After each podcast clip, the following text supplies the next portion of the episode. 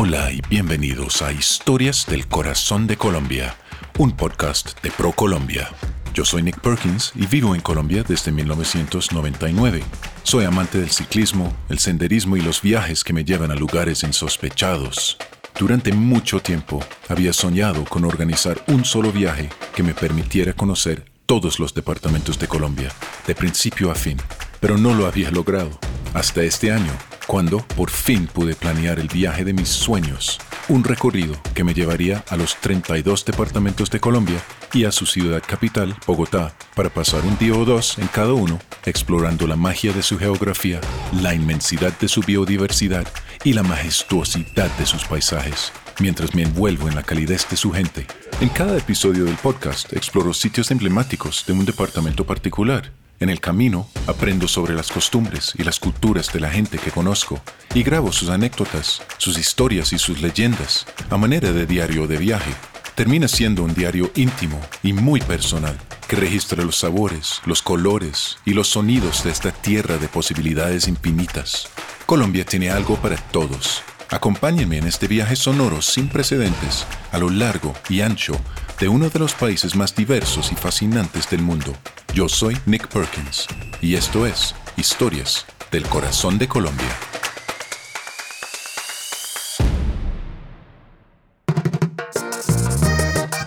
Hoy me encuentro en el departamento de Cesar, más específicamente en su ciudad capital de Valledupar, famosa para la música, el vallenato, por supuesto. Y voy a tener el privilegio de encontrarme hoy con el señor Beto Murga, que maneja el Museo del Vallenato aquí en la ciudad. Es un personaje, un experto, una persona muy talentosa y muy versátil en el mundo de la música del vallenato, que me va a contar historias sobre la música, el festival y más.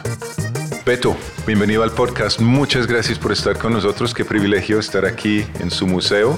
Bueno, gracias. A mí también me encanta compartir con ustedes estas experiencias. Bueno, yo soy un cultor del vallenato. Yo nací en Villanueva, La Guajira, que hoy se conoce como cuna de acordeones. Eh, desde niño, por el entorno musical donde me crié, además de familia mm, de músicos, comencé a tocar el acordeón. Lo conocí eh, sobre todo en el aspecto rural, porque el acordeón fue un instrumento que fue acogido con cariño por el campesino. En los centros urbanos eh, no era muy bien visto. No obstante, con el tiempo el instrumento se fue abriendo espacio. Nací en Villanueva, me vine a vivir a Valledupar. En Valledupar ya comencé a hacer mi carrera de compositor, que ya en Villanueva, estando allá, había hecho algunas canciones. Soy el autor de una canción que se llama La Negra. La Negra dice que ella no me quiere, pero yo sí quiero a mi negrita. Esa canción inicialmente fue grabada por Alfredo Gutiérrez, pero hoy en día debe tener alrededor de unas 40 versiones. Orquestas venezolanas, mexicanos, cubanos, paraguayos, creo que hay una europea. En todo caso, ya como compositor, con el tiempo quise ser investigador de lo que nos estaba ocurriendo con nuestra música vallenata. Con la literatura iba uniendo mucho esto, mm, Gabo, o, para que se recuerde más, García Márquez, este también tuvo mucha participación para que universalmente nuestra música se conociera. Y así sucesivamente. Algún día, eh, estando ya en Valledupar, posesionado, eh, se me ocurre a mí comprarle a mi hijo Beto un acordeón cuando él tenía cinco años. Un acordeón de dos hileras. Ese acordeón a él no le llamó mucho la atención porque eh, ese acordeón quizás para él era obsoleto porque ya utilizábamos los acordeones rojos de tres hileras y que eran los que aparecían en las carátulas de los discos lo dejó abandonado. Pero yo en Villanueva tenía un vecino, que era el señor Emiliano Zuleta, el autor de La Gota Fría. Y algún día él ve ese acordeón aquí en la casa y le llama la atención y me pregunta que dónde lo conseguí. Yo le dije que me lo había traído un amigo de Venezuela, pero que lo compré con el propósito de que mi hijo, por ser tan pequeño, para el tamaño, la ergonomía de él, él lo pudiera manejar mejor, pero no le llamó la atención. Y me dice él con mucha gracia, si tu hijo supiera en un acordeón como ese yo hice La Gota Fría. Entonces para mí eso fue como una revelación. porque La Gota Fría definitivamente es la obra universal del vallenato.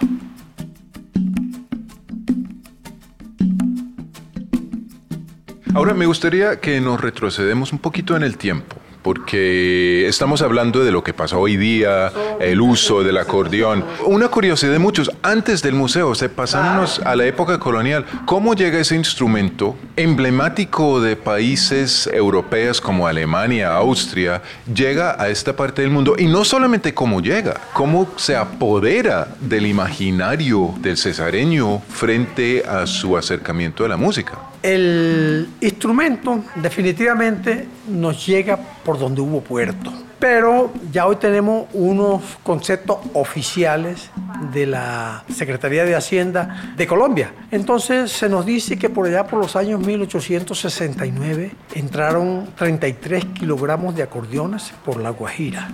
Entraron 12 kilogramos de acordeones por Sabanilla, que es un puerto ahí al lado de Barranquilla, y 6 kilogramos por Cartagena. Uno queda loco cuando le hablan de kilogramos, porque no sabemos cuántos acordeones. Eh, una investigación que hizo Joaquín Viloria, el gerente del Banco de la República de Santa Marta, él en alguna oportunidad se enteró de que yo tenía un museo donde tenía acordeones antiguos. Entonces vino porque él no se atrevía a sacar un libro hasta cuando no tuviera idea de cuántos acordeones pudieron haber entrado por esa parte. ¿Qué era lo que había ocurrido? Que antes se cobraba el arancel por el peso de la mercancía. Entonces vino aquí, hicimos el ejercicio de pesar acordeones antiguos y nos dio un promedio como de 3 kilogramos. Eso nos quiere decir que por la Guajira esos 33 kilogramos se convirtieron en 11 acordeones. Por Barranquilla entrarían 4 porque eran 12 kilogramos y por Cartagena 2. Pero a medida que uno va investigando se da cuenta que por donde hubo puerto llegó el acordeón porque era el único medio de transporte de la época. En todo caso, cuando el acordeón llega a nuestra región, el acordeón fue más acogido por el hombre rural, por el campesino o por el obrero urbano porque fue un instrumento inicialmente estigmatizado. Sin embargo, eh, le dimos tanto cariño en esta región a ese instrumento que fuimos cambiando el paradigma que había y cuando nos vinimos a dar cuenta nos convertimos en un espacio musical, porque aquí sí puedo manifestar yo que brotó no solamente el indígena ni el africano, sino el europeo porque ya el europeo nos trae el instrumento, nosotros pusimos este, nuestras gaitas, nuestro, nuestro instrumento, el negro nos impone su ritmo, eh, su tambor y todo este cuento, y ya con 300 y pico de años que nos unificamos, mm, ya brota un género que inicialmente se le decía música de acordeón, o aires magdalenenses, porque nosotros antes éramos un solo departamento, el Magdalena Grande, hoy somos Guajira, Cesar y Magdalena, y además de eso se le decía mm, música de la provincia y últimamente se le denomina música vallenata o el vallenato. Ya con esta parte sí ya comenzamos nosotros a llamar la atención al país eh, con nuestra música pero tuvimos algunas coyunturas de algunos personajes con otros de aquí y ya sacamos adelante lo que hoy conocemos como música vallenata.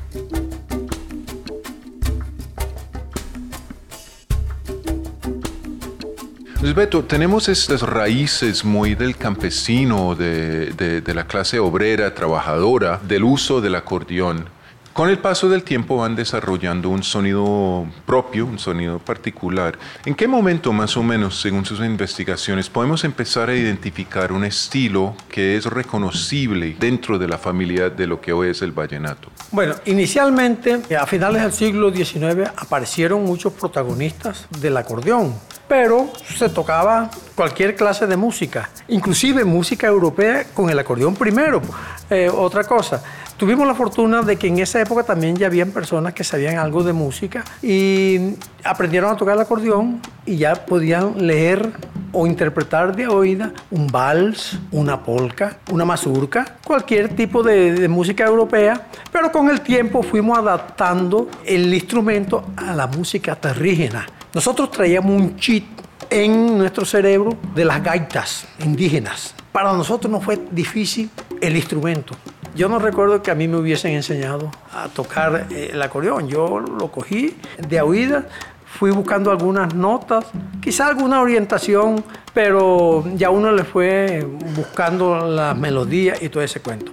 Mm, viene una época de lo mágico, ¿no? que es cuando aparece Francisco el Hombre, que se dice que era un trotamundo que andaba por vereda, por los pueblos con su acordeón, y, y él se fue convirtiendo como en esa imagen de motivación para la gente que tenía aptitud musical en La Guajira, en el Magdalena. Pero llegó un momento que se abre el campo fonográfico, por allá por los años 40, 30 y pico, que llega la fonografía a Colombia. Comenzaron a llamar a estos músicos a Barranquilla, a otras partes, pero hay un personaje que es la respuesta a tu pregunta. Él se llamó Luis Enrique Martínez.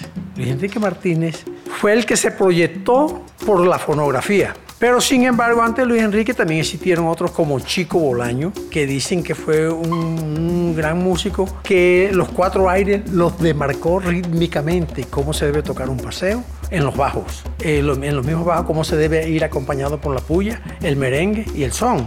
Entonces a él se le debe ese concepto y, y otros personajes como Emiliano Zuleta, Luis Pitre. Entonces eso te fue socializando en la región y cuando nos venimos a dar cuenta teníamos un mar de acordeoneros en esta región. En todos los pueblos había músicos en todos los pueblos había músicos. Y bueno, y ya con el tiempo ya, ya ven ustedes lo que hoy es la música, cómo ha trascendido, ¿no? Hubo un momento de mucha capacidad mental y fue, a estos músicos se les denominó en algún momento juglar, porque tenían una característica de trotamundo, de andar de pueblo en pueblo. Entonces personajes como López Michelsen, que fue un presidente de Colombia, de origen, eh, la abuela de él era de Valledupar, Consuelo Araujo, Rafael Escalona y el mismo García Márquez, se les ocurrió la idea de convocar a todos esos juglares que andaban de pueblo en pueblo esperando las fiestas patronales para ir a animar a las comunidades. Y es así como en el año 68 esa idea se plasmó en el mes de abril y precisamente se hace el primer festival como especie de un concurso alterno a la Virgen del Rosario porque ese era el propósito, ¿no? Y efectivamente hoy tenemos un festival y vamos para el número 54. Yo creo que eh, ha sido un evento que hoy en día tiene una connotación nacional e internacional. Aquí han venido a participar venezolanos, eh, han venido mexicanos a participar eh, con el vallenato. ¿Por qué? Porque hoy en día también tenemos a través de la internet darnos cuenta cómo se interpreta un canto en Rusia o otro aquí en Colombia y así sucesivamente. ¿no? Entonces yo creo que hoy estamos globalizados y de una u otra forma nosotros lo que estamos haciendo es recordando con estos espacios la música vernácula, la música que nació hace tiempo, porque si no tuviéramos una plataforma como el Festival Vallenato posiblemente ya hubiera desaparecido eh, lo tradicional.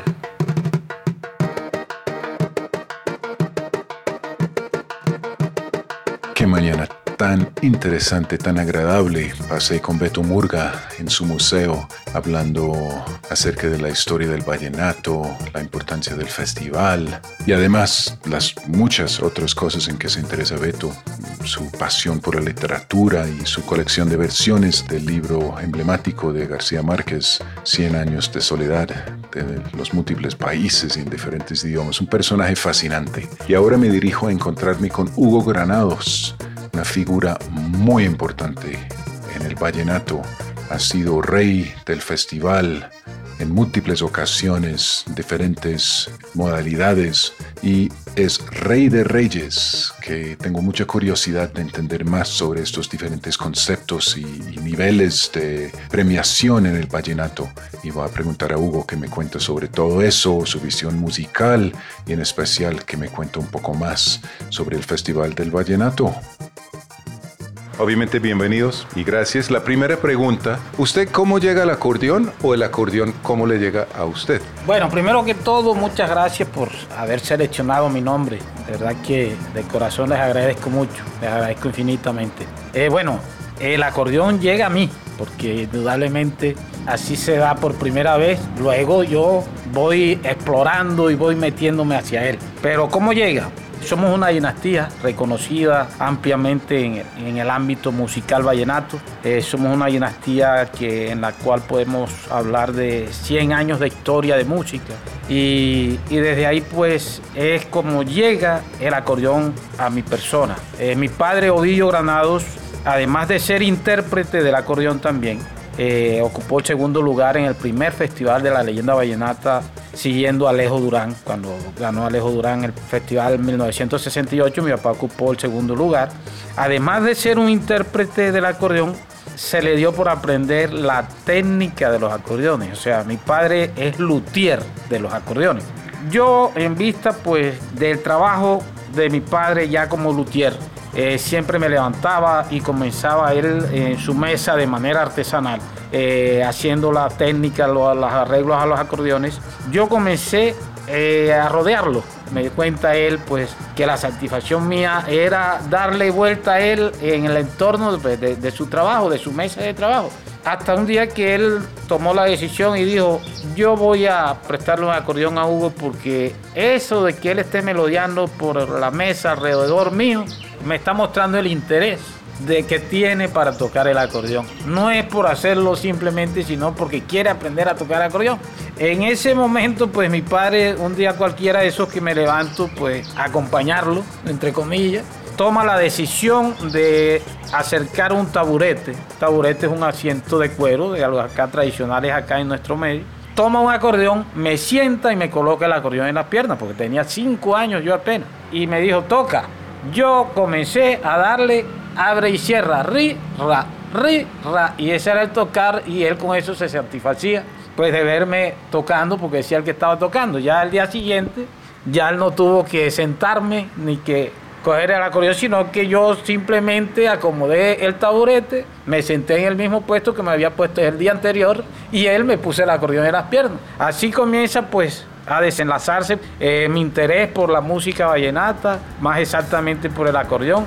Ya mi padre comienza a darme indicaciones cuando vio pues que ya iba avanzando en el tema. Y yo a recibir pues la maestría, las enseñanzas de él. Y ahí desde ahí para acá me cuentan ellos pues que yo todos los días tenía que sentarme al oficio, a tocar acordeón. Mi papá arreglar los acordeones y yo a tocarle acordeón mal tocado, porque en el momento era mal tocado, pero él, él era feliz con eso y hasta que se fueron dando las cosas pues en mi vida musical. Ya más a nivel general, una persona que llega al Festival de Vallenato originalmente hubiera encontrado un festival muy para vallaniteros, muy para la gente local, de la región, era un festival muy colombiano. Hoy día ya es un festival, se puede decir, internacional. ¿Qué le espera a una persona que viene al Festival de Vallenato, tanto en lo formal como en lo no formal? Bueno, Nick, indudablemente tú acabas de decirlo. Hay las presentaciones tipo concierto. Comienzan por el Parque de la Leyenda, que es donde se realiza el Festival de la Leyenda Vallenata, alternado con la gran final de las diferentes categorías. Por ejemplo, la primera noche se corona el Rey Infantil con el Rey Juvenil y el concurso de piquería. El día siguiente es la gran final de categorías mayores, que es categoría juvenil de acordeonero, categoría profesional y composiciones, o sea, canciones inéditas. Esos concursos, esas grandes finales van acompañadas de los conciertos con artistas locales, nacionales, con artistas internacionales, pero no únicamente eso encuentran los visitantes al Festival Vallenato. Eh, una parranda de Reyes Vallenatos, como la que hago yo.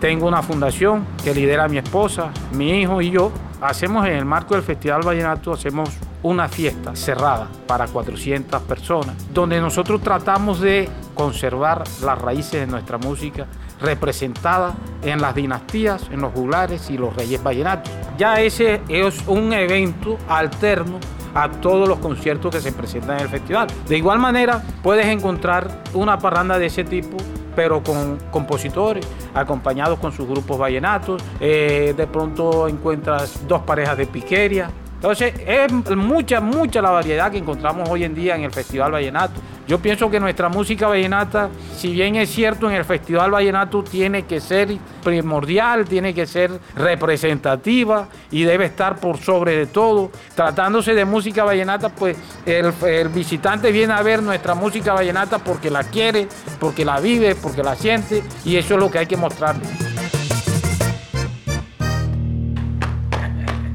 Privilegio tan inmenso oír esa canción tocada así delante mío. Cesar hace parte de la región turística del Gran Caribe colombiano. Es una zona de cascadas que son lugares sagrados para las culturas indígenas. Tierra donde, de una mezcla intercultural única, nació la identidad musical vallenata.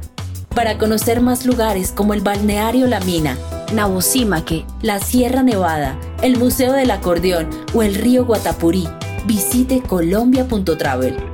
El podcast Historias del Corazón de Colombia ha sido producido por ProColombia. Su contenido está protegido por las leyes de la República de Colombia sobre propiedad intelectual y no refleja la posición del Gobierno Nacional, ProColombia, ni de las entidades que han intervenido en el proyecto, por lo que no asumirán responsabilidad alguna por lo allí expresado.